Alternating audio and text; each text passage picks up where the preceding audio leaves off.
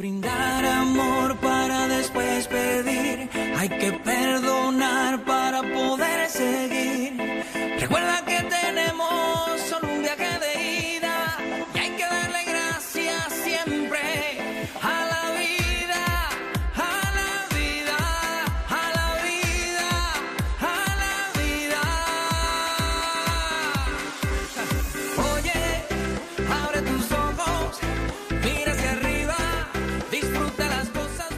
¿Cuántas cosas buenas tiene la vida? Vivir es un puñado de emociones, de equivocaciones y de aciertos, también de sentimientos encontrados, de alegría, de dolor, de muchísimas cosas más y a pesar y por encima de todo hay que alzar la copa y celebrar cada segundo que respiramos.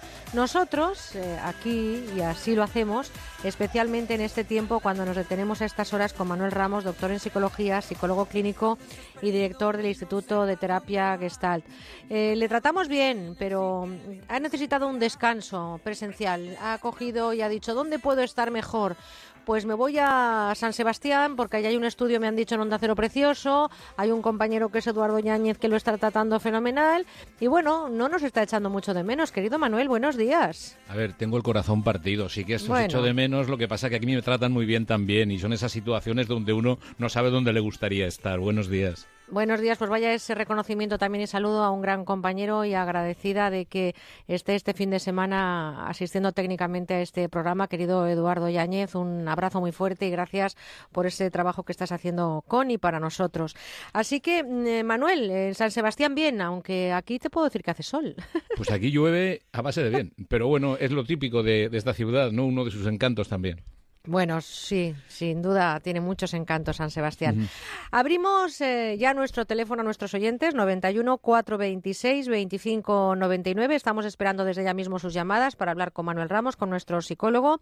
Es el tiempo de ustedes y con ustedes queremos compartir energía positiva y emociones. También les eh, digo que pueden mandarnos sus correos electrónicos a conbuenaonda@ondacero.es. Pero Manuel, eh, la vida que es un continuo aprendizaje, en ese recorrido cometemos errores sin ninguna duda. Nos equivocamos y esas equivocaciones a veces arrastran a otras personas. Es ese momento cuando tenemos que buscar la palabra adecuada que yo no sé si existe para intentar restañar el daño causado. La disculpa. ¿Disculparse es un valor a la baja actualmente?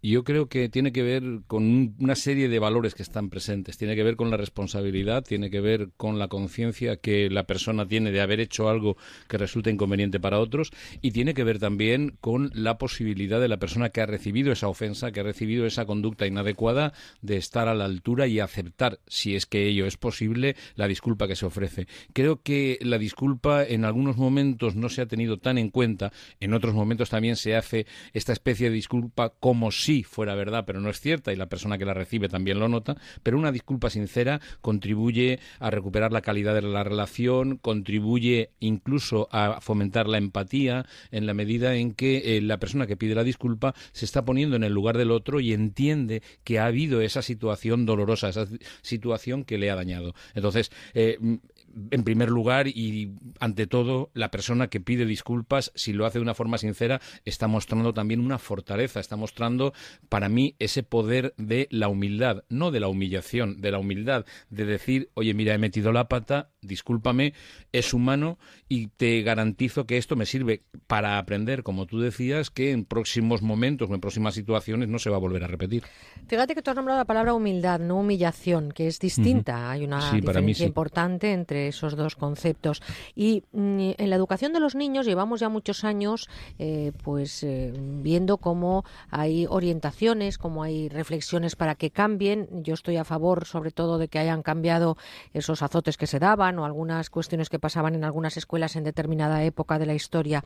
Estoy de acuerdo, pero no sé si estoy muy de acuerdo en que también ahora nos digan que hacer pedir a los niños demasiadas disculpas es eh, a generarles una sensación de, de baja autoestima, que les podíamos llevar a cometer luego errores, que, en fin, ¿qué, qué hacemos con los niños? ¿Pedir disculpas Yo- les puede hacer sentir culpables también a ellos? Yo no soy partidario de las generalizaciones. Sin embargo, recuerdo ahora un refrán que se decía rectificar es de sabios.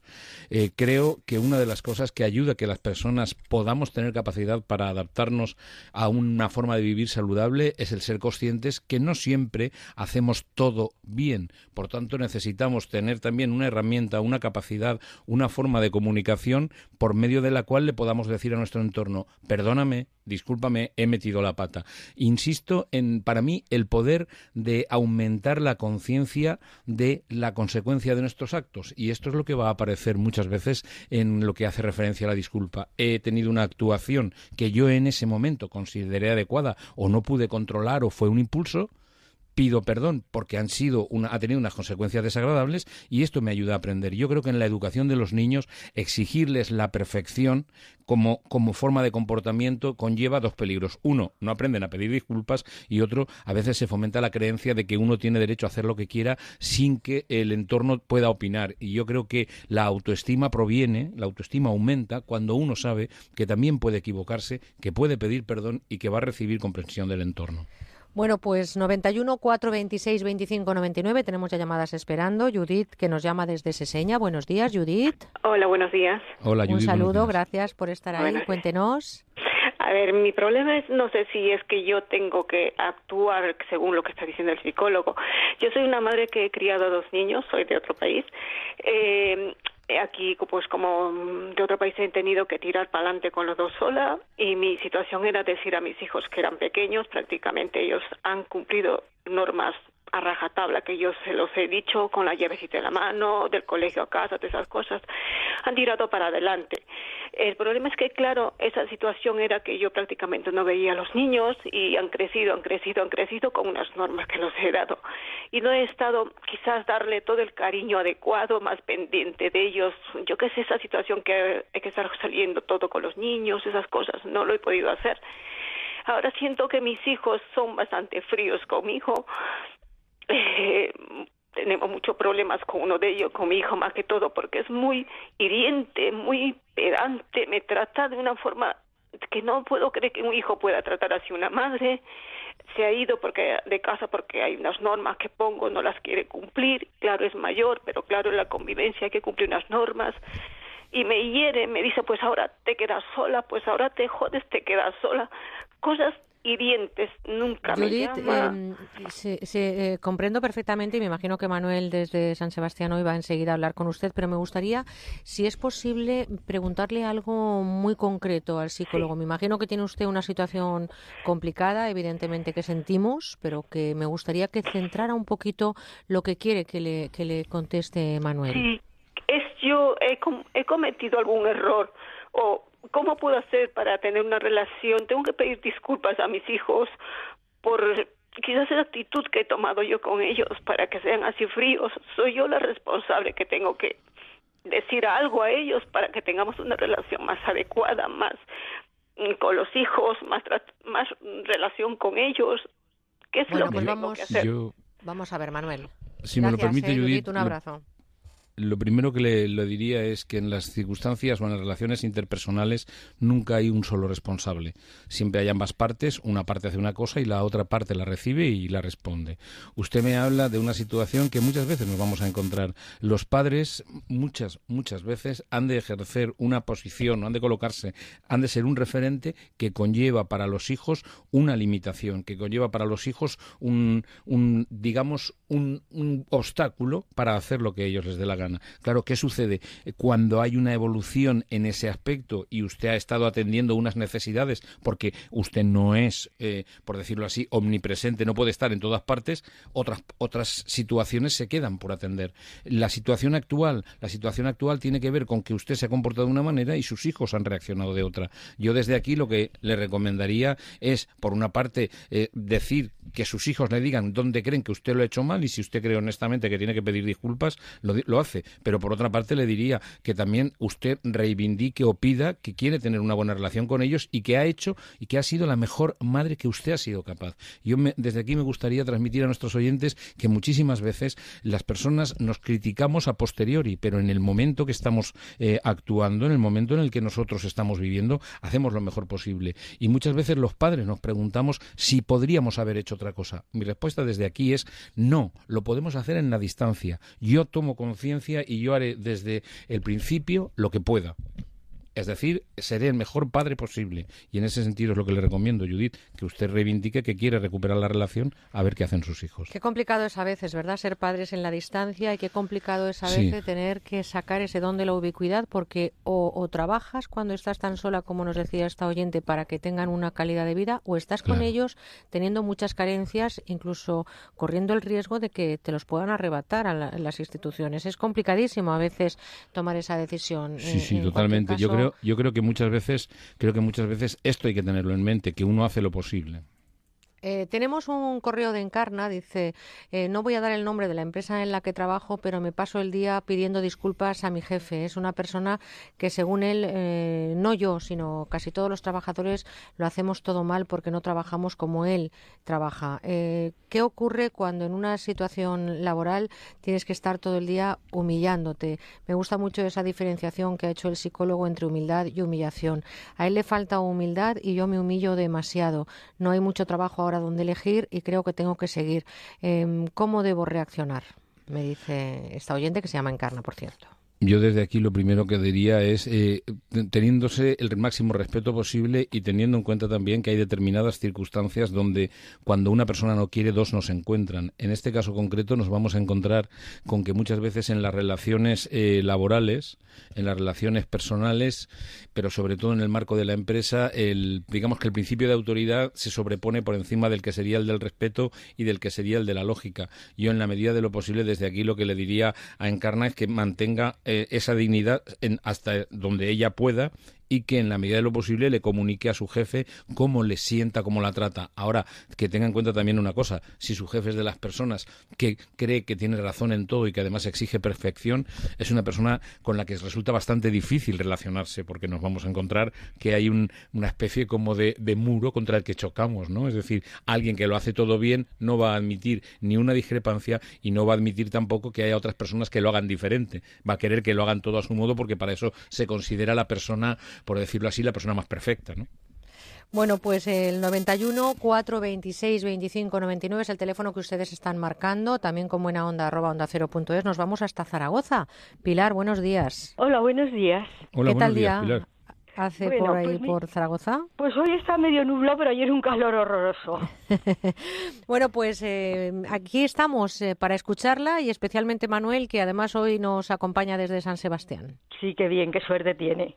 Mire, resulta que yo tengo una nieta que tiene 20 años y ha empezado con un problema de anorexia. Era un poquito gorda y ahora pues ella vomitar no vomita, pero se da muchas caminatas y ha adelgazado 14 kilos y, ha perdido, y no tiene la regla.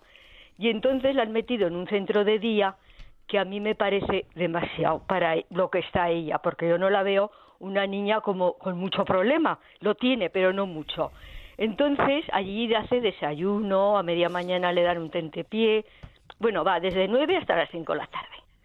Y ni les dejan lavarse los dientes, y van siempre acompañadas, que todo eso me parece muy bien. Pero yo creo que mi nieta no tiene tanto problema. Y allí tratan a todos igual, a los que tienen mucho como a los que tienen poco. Yo no sé si en ese centro está bien atendida o es demasiado para ella. Pues Pilar, gracias por llamarnos, un abrazo muy fuerte y este mensaje para todas las personas que nos están escuchando, que cuidar la alimentación no significa caer en ese pozo sin fondo y por supuestísimo que hay profesionales que les, que les ayudan y que se puede salir. Manuel, complicada situación, ¿no? Sí, sobre todo porque yo en principio, claro, desde la distancia, si estamos hablando de un centro de día y por lo que me cuenta Pilar, por lo que cuenta Pilar, es un centro especializado en el trabajo eh, con, con personas que padecen anorexia, hay una cuestión que está claro que que es que hay un protocolo. Yo doy por hecho que los profesionales que están atendiendo este centro tienen la capacidad suficiente, aunque desde fuera pueda que no se aprecie, como para hacer una atención personalizada, porque de hecho precisamente de eso se trata. Habiendo un protocolo general que se aplica o que se puede, digamos, establecer para el tratamiento de personas que padecen anorexia, Luego viene el trabajo individualizado y a mí no me cabe la menor duda que con la nieta de Pilar será así. Si en, en todo caso mm, solamente decirle que, que en manos de profesionales y ese tipo de tratamiento creo que es el adecuado, ¿no? En un centro de día creo que es un buen marco para atender esta situación. Pues eh, un buen marco es este programa para que ustedes hablen con Manuel Ramos, nuestro psicólogo. Nos vamos ahora desde Zaragoza hasta Barcelona. Marisol, buenos días. Hola, buenos días. Hola, buenos un días. Saludo. Un saludo. Eh, a ver, el problema nuestro es que tenemos una amiga en común y esta amiga pues recibe maltrato psicológico por parte de su única hija. Entonces, ¿qué pasa? Que, que por más que le digas, le aconsejes que, tiene que poner algún medio, mm, pues ella dice que sí, que nos entiende, que, sabe que se lo decimos por su bien, pero que no va a hacer nada porque es su única hija y bueno, eh, viene, le hace cuatro carantoñas, ha pasado todo. ¿Qué pasa? Que nosotras somos los que nos tragamos los marrones porque nos deja hecha polvo. Eh, y llega un momento en que es que de verdad que no podemos más porque concretamente la última movida ha sido el domingo pasado. Eh, ¿Qué edad tiene la hija? Lo digo porque ese dato a lo mejor a Manuel le, le interesa. Sí, saber. no, no, tiene 46 años, no, Ah. no es ninguna niña, no, tiene tiene nietas mayor, tiene nietos mayores ya y en fin.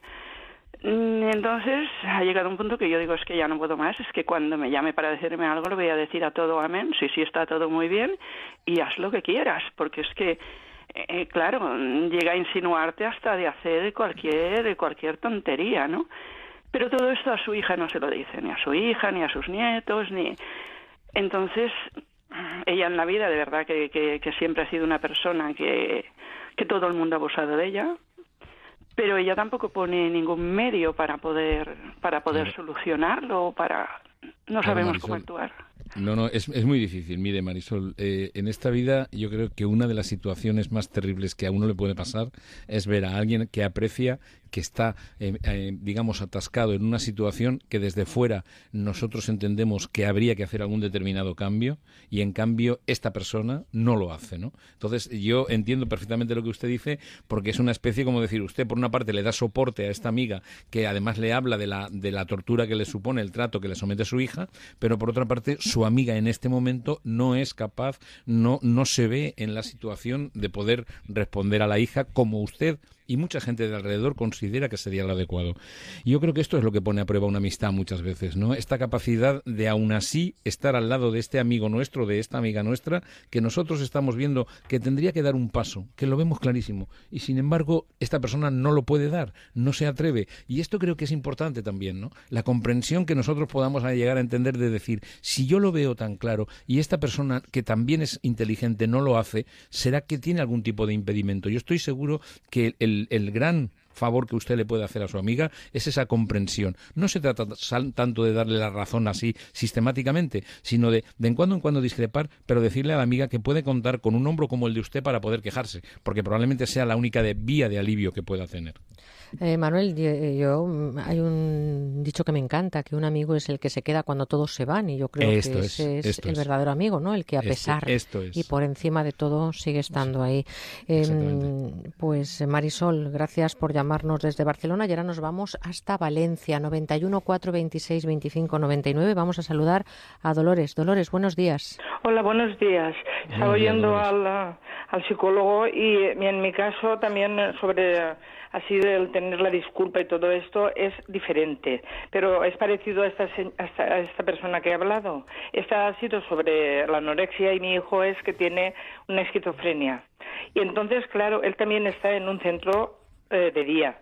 Lo que pasa es que, claro, nosotros, el matrimonio nuestro, que es es eso sobre la disculpa, es que no estamos muy de acuerdo en saberlo llevar. Porque eh, nos hace veces chantaje, no, no sabemos eh, cómo hay muchas veces. eh, a veces vemos que tenemos un niño de tres años, a veces uno de cuarenta. Entonces ahí estamos los dos que, que, que si nos separamos, que si no nos separamos, porque ya los médicos de sí ya nos amenazan diciendo que esto es una bomba dentro de una casa y muchas veces estamos los dos un poco así, que ya no sabemos quién tiene más la culpa de todos.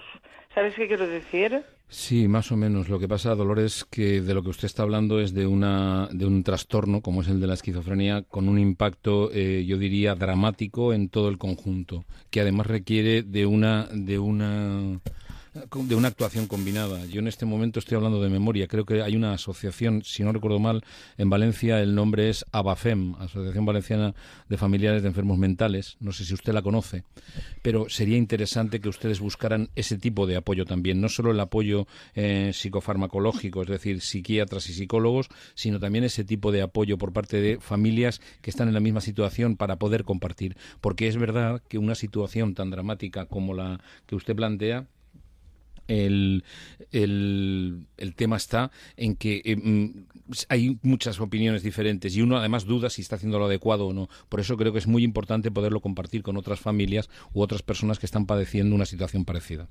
Tremenda situación, por cierto. Nos vamos sí, sí, la esquizofrenia es un trastorno dramático. Tremendo. Vámonos hasta Málaga. María, buenos días. Hola, buenos días. Un saludo, díganos. Mire, em, quería hacer una consulta, voy a tratar de ser muy breve.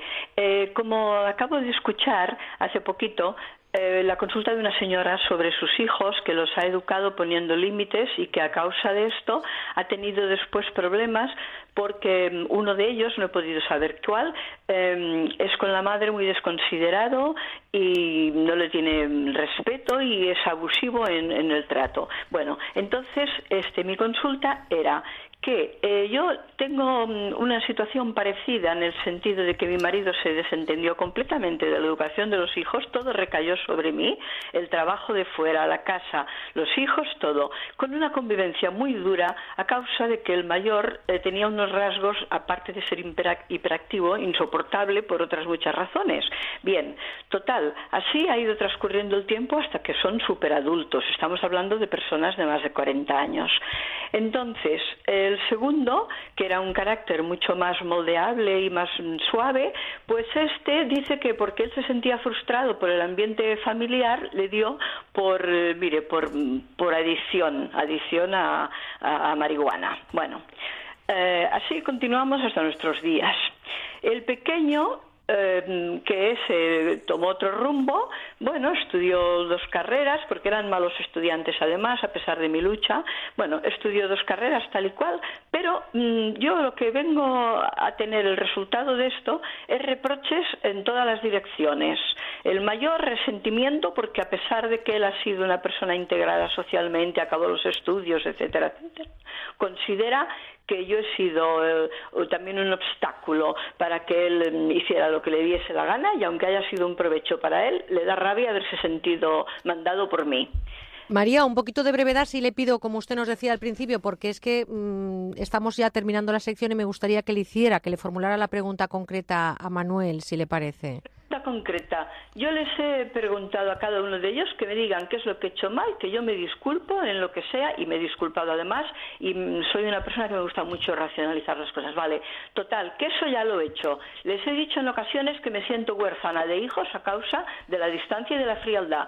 Y a pesar de haber hecho esas reivindicaciones y a pesar de haberles demostrado que yo he estado al lado de ellos en todo y por todo, de los tres, ¿eh? para siempre, contra viento y marea y sin contar con la cooperación del padre, ellos la actitud es la misma. Entonces, ¿qué puedo hacer?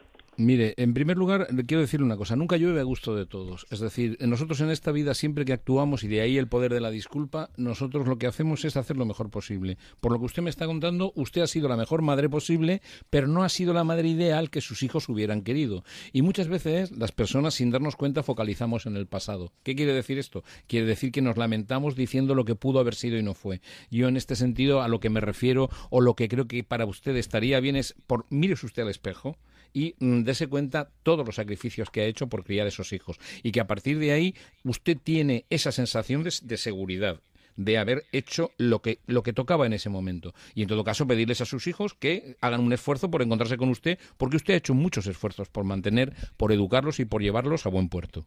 Es mi visión. Pues eh, muy buena reflexión. Se quedan muchas llamadas pendientes, muchos correos electrónicos. Mañana a las 9 volveremos a celebrar la vida con Manuel. Y ahora te dejo que te tomes con Eduardo Yáñez un cafetito porque a las 10 volvemos con nuestra tertulia que hoy pone a debate o a reflexión o para comentar con ustedes, queridos oyentes, si hay que estudiar lo que se quiere o lo que se debe. Muchos trabajos en el 2020, que está a la vuelta de la esquina, quedarán eh, sin ser ocupados por falta de perfiles cualificados. Así que esa será nuestra propuesta a partir de las 10, 9 en Canarias. Un abrazo y... Nos, vemos ahora nos oímos ahora enseguida. Enseguida estamos de nuevo juntos. Gracias, hasta ahora. Hasta ahora.